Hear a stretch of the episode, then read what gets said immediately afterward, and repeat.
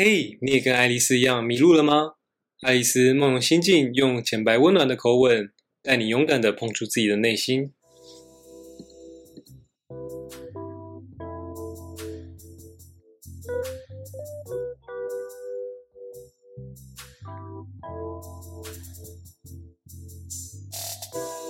Hello，大家好，我是 Ricky。我是 CC。你觉得你是一个什么样的人啊？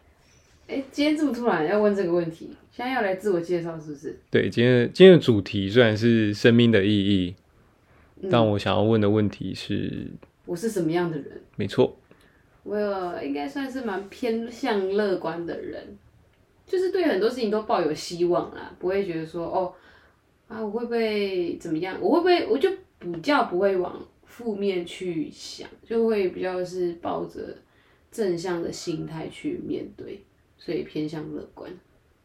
嗯，我会问这个问题，是因为这个生生命的意义就是取决于你怎么样去看待你周遭的环境嘛。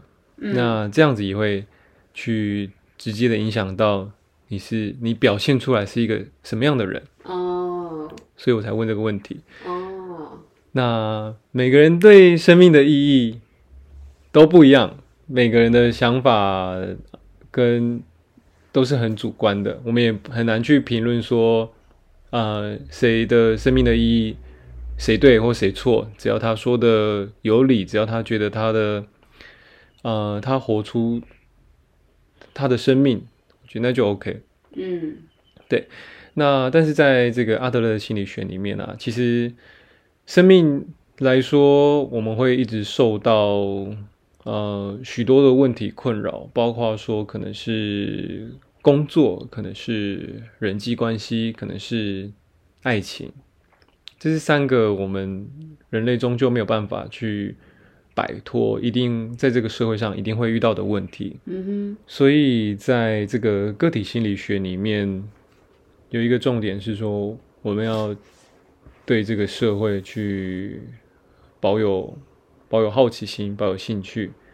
那生命的意义是从何时开始探索的呢？这个就要追究到我们的小时候童年，因为我们的生命的这个每个人生命的风格啊，每一个人的人格发展，大都是起始于童年。大概在四五岁的时候，差不多就会有一个基础的定型的。那这时候的每个小朋友，大概在四五岁的时候就已经。有一套成熟的系统，他们用这个系统去看待这个世界。那因为每个人的生长环境都不尽相同，每个人的生理条件也都不一样嘛。有的人，有的人高，有的人矮，有人是男生，有人是女生，然后有的人家庭可能富裕，家庭贫穷，所以每个人遇到的状况一定都不一样。但心个体心理学的观点会更在于说，我们如何把孩子放到。对他有利的环境下，让他成让他成长，然后帮助他排除困难。尤其是很多时候是在这个父母可能都不知道孩子心里在想什么，因为四五岁的孩子也也很难去有效的表达出自己的感受。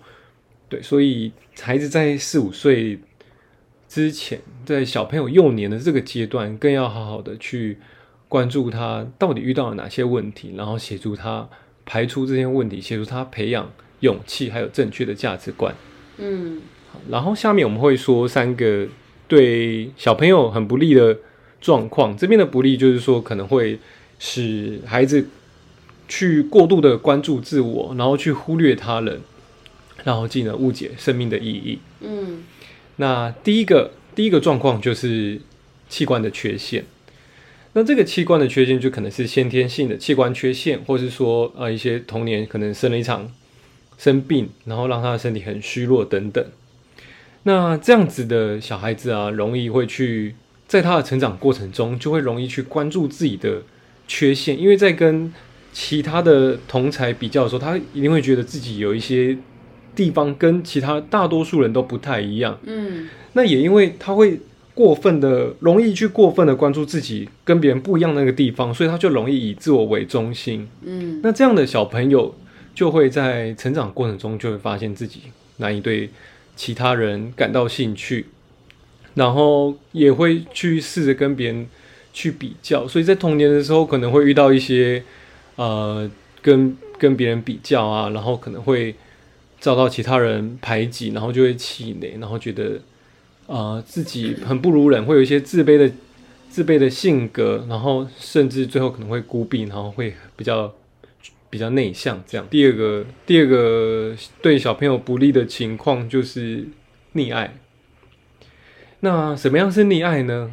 那溺爱的情况就是从小被可能被父母啊，或是被他周遭可能养育他的人，或是其他的小朋友，然后被那些被娇宠、被呵护、被过分关爱的孩子，他们在这样子的情况下长大，你觉得你是一个被溺爱的孩子吗？不太算，但但但我父母很爱我，但没到溺爱。嗯，那你嘞？我我觉得我不算是一个被溺爱的孩子啦，但是，但我觉得我在一个就是需求都被满足的环境下去生长，这样子。对，啊，说到溺爱哦，我觉得我妹蛮被溺爱的啦。怎么说？你觉得你妹跟你就是你父母对你他们那个差异点是在哪里吗？怎么会觉得她被溺爱？因为我妹其实她她就是像你刚刚提到的先天性缺陷的人，嗯哼，对，所以她就是先天性，她就身体上会有一些不足的地方。那相对于做父母，就一定会比较心疼这个小朋友，很正常啊，因为毕竟是他生的嘛，他就觉得我怎么把你生成这样子？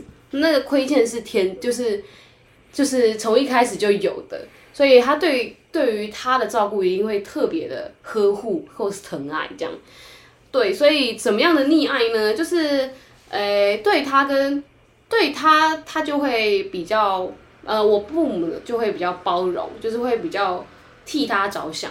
就是，比如说一些需要自己有责任心的东西，但是他们会把这个责任扛起来自己做，然后不让他负担这个责任。你刚你提到这个个案这个 case 啊，其实就有回应到溺爱这个情境，因为受到溺爱的小朋友，他从小啊，他的愿望就会被当成命令的实现，那他可能会觉得说，哦，地球跟宇宙是绕着自己旋转的。嗯，那这样子的小孩子啊，他。很容易会丧失自己一个比较独立自主的能力。嗯嗯嗯嗯，因为别人都会帮忙他嘛，别人都会帮他完成他的心愿。对。那其实他遇到困难的时候，他就是他不会想要自己去主动解决，他会就说啊，谁可以帮帮我？是不是有人会帮帮我？因为一定有一个天神会去满足他的愿望。那这样子的小朋友，其实长大后啊，呃，其实长大后他们会有可能会去试着，因为他们从小的愿望都会说，就是别人会帮他们实现。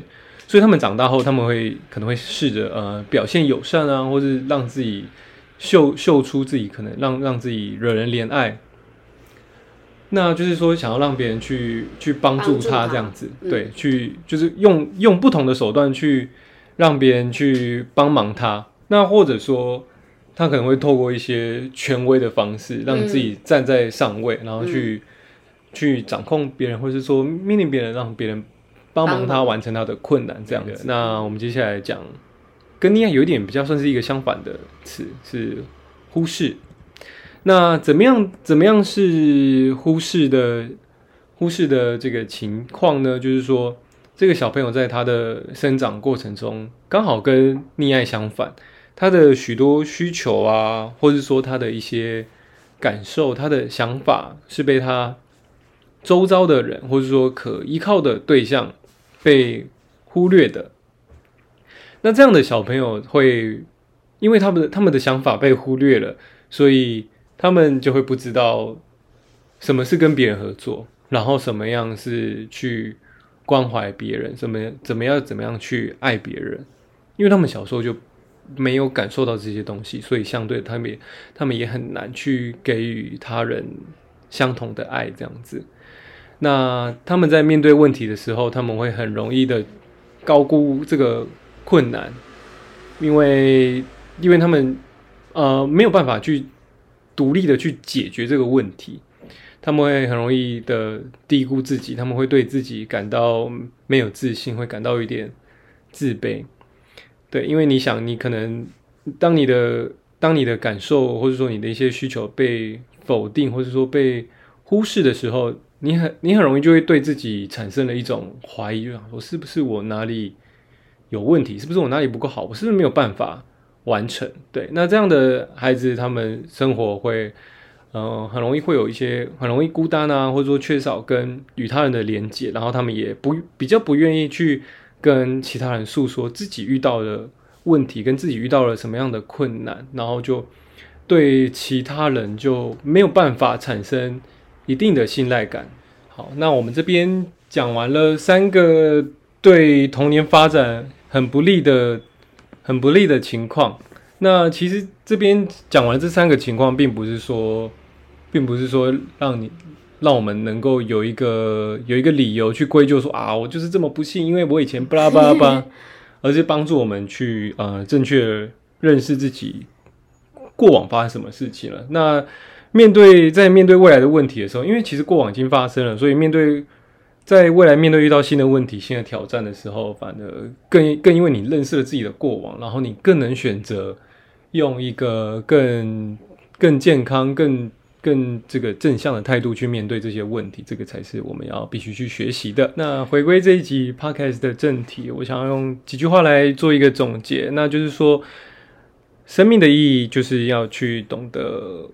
懂得去关注别人，然后懂得去关注这个社会，会是懂得去为他人设身处地的着想。然后最后童年的这个议题，我想要用阿德曾经说过一句话来做一个总结，那就是幸运的人用童年治愈一生，那不幸的人用一生治愈童年。好，今天这集我们就到这边。那我们的资讯栏有我们的信箱，还有我们的 FB 跟 IG 的粉砖的连接。如果有任何问题，都可以在上面留言告诉我们，或是你有想听的内容，或是你有想要那个找到共鸣的问题，也可以在那边提出来。那在下方还有一个连接，是我们那个小小的抖内的连接。那如果喜欢今天这集主题的朋友，也请多多给我们支持哟。那我们下一集主题是什么？下一集，下一集就知道了。好，拜拜，拜拜。